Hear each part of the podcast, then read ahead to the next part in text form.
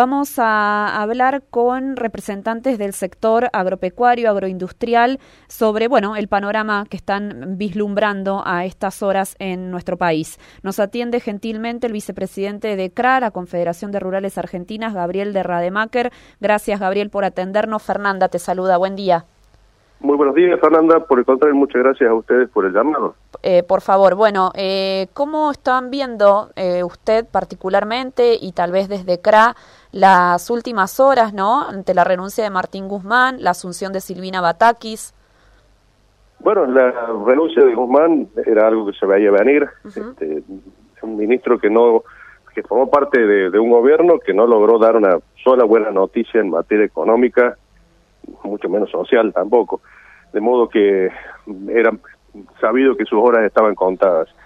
Eh, teníamos la expectativa de, de un reemplazo por alguien más amigable, con una visión más amigable hacia los mercados, hacia la producción, que tuviera una concepción más proproductiva, mm.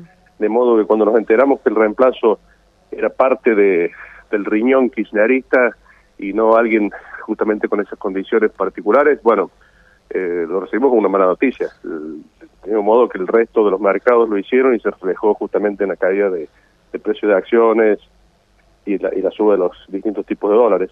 Bien. De modo que mm, las, las expectativas que tenemos no son precisamente buenas ni halagüeñas, ¿no? Claro. Eh, eh, Nicolás Pino, eh, antes de, de, que se conociera la, la, nueva ministra, dijo que sostienen el cese de comercialización que está que anunció la mesa de enlace para el 13 de julio. Eh, ¿Usted cómo, cómo está viendo esto? Hubo, hay también como una manifestación de parte de las bases en que esta mmm, expresión del cese de comercialización es un poco tardía. ¿Qué análisis puede hacer? Eh, sí, en realidad, eh, normalmente en, en, nuestros movimientos rurales, sí.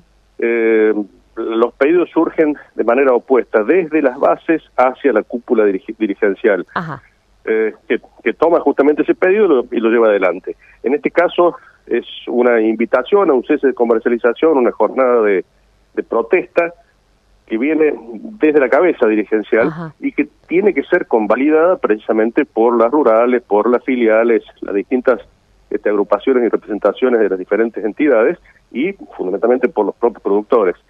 Eh, estamos en ese proceso. Uno imagina que efectivamente va a haber una convalidación porque hay una lista enorme de, de, de cuestiones por las cuales protestar y visibilizar ante el resto de la sociedad las carencias y las falencias que está sufriendo el sector productivo agropecuario. Seguramente va a haber una jornada de manifestación este, pero bueno, nosotros particularmente en Córdoba todavía no, no hemos definido la, la modalidad, la Ajá. forma en que se va a llevar adelante. Bien. Bueno, uno de esos principales reclamos ha sido ya durante toda la campaña la falta y la escasez de gasoil, ¿no? ¿Cómo lo han vivido?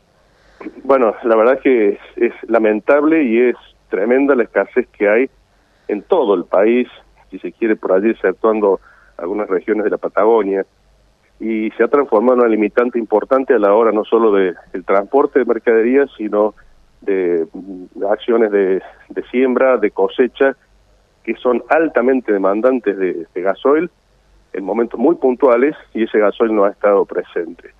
Ahora se suma también, producto de estas restricciones en disponibilidad de, dólares uh -huh. que está sufriendo el país, eh, otra demanda de, insumos, fertilizantes, todo lo que venga de afuera que tenga una componente externa en estos días se ha habido se ha visto restringida porque o no está o quien la tiene en disponibilidad para la venta no se quiere desprender porque no sabe a qué precio lo va a poder reponer o si la entrega la entrega a precio abierto a un remito en blanco la verdad que está muy complicada la posibilidad de producir en estas condiciones porque no se sabe cuáles son los valores a lo que se van a tomar los insumos. Claro. Entonces la ecuación de costos te puede disparar astronómicamente. Bien. Está muy difícil la, la situación productiva. Claro. Eh, ¿Qué medidas necesitarían, digamos, eh, para eh, aprovechar tal vez los precios internacionales de los de los cereales y que serían eh, mm, favorables para la situación económica argentina, digamos? Levantar ver, todo este tipo de trabas. Que, claro, habría que ver un poco lo que hacen países vecinos, lo que hace Brasil, lo que hace Uruguay, lo que hace Paraguay, que sí han podido aprovechar esta bonanza de precios internacionales, que que han recompuesto enormemente sus reservas y bueno, simplemente no tienen la cantidad de trabas burocráticas, administrativas, comerciales y la carga impositiva que nosotros tenemos.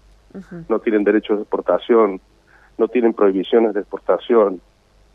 Eh, son visiones de mercado completamente opuestas y es algo que nosotros venimos reclamando desde, desde hace años, desde mucho antes de la asunción de este gobierno, desde el 2000 este 8 cuando empezamos a, tener reales enfrentamientos con este signo político. Claro.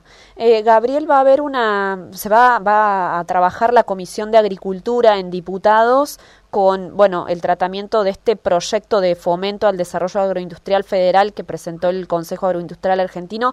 ¿Qué expectativas tienen, no, de, de que esto tenga algún curso favorable? A lo mejor lo tiene. Eh, la verdad es que no cambia no cambia diametralmente la situación del eslabón productivo.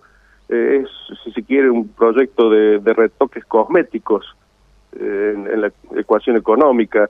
No, no, no, no genera grandes cambios que puedan llegar a favorecer o a disparar las posibilidades del productor agropecuario.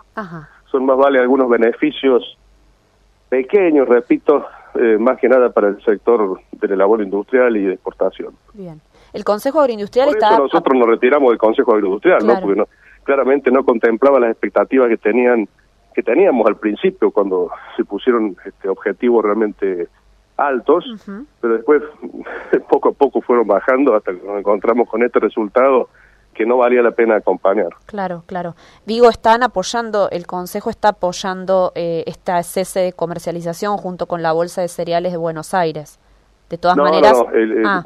salieron a, despegarse justamente ah. después de la reunión este, el otro día cuando se hizo el anuncio de esta jornada de protesta, este, claramente salieron a, despegarse las entidades integrantes del Consejo Agroindustrial porque dijeron estaban para sumar y no para protestar.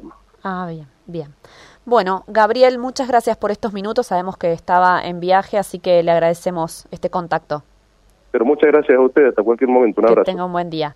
Bueno, ahí estaba Gabriel de, Rademacher, bien digo, eh, vicepresidente de CRA, una persona del área de Cartés, ¿no? Eh, aquí en, desde nuestra provincia de Córdoba, eh, contándonos un poco el panorama y la mirada, ¿no? Que tienen. Eh, respecto de este cambio en el Ministerio de Economía. Esperaban, dijo alguien, más favorable al campo, cuando vimos que era una persona más del ala del cristinismo.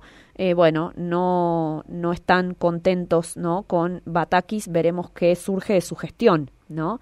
El paro del el paro cese de comercialización de granos y ganado eh, que está previsto para el 13 de julio se sostiene.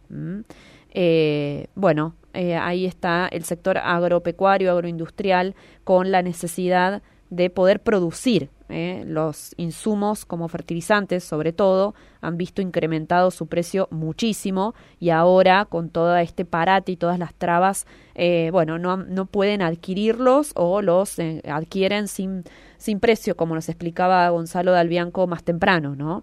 Te llevas el insumo para producir, pero no sabes a qué costo. No todos pueden hacer eso, no todos pueden enfrentar eso.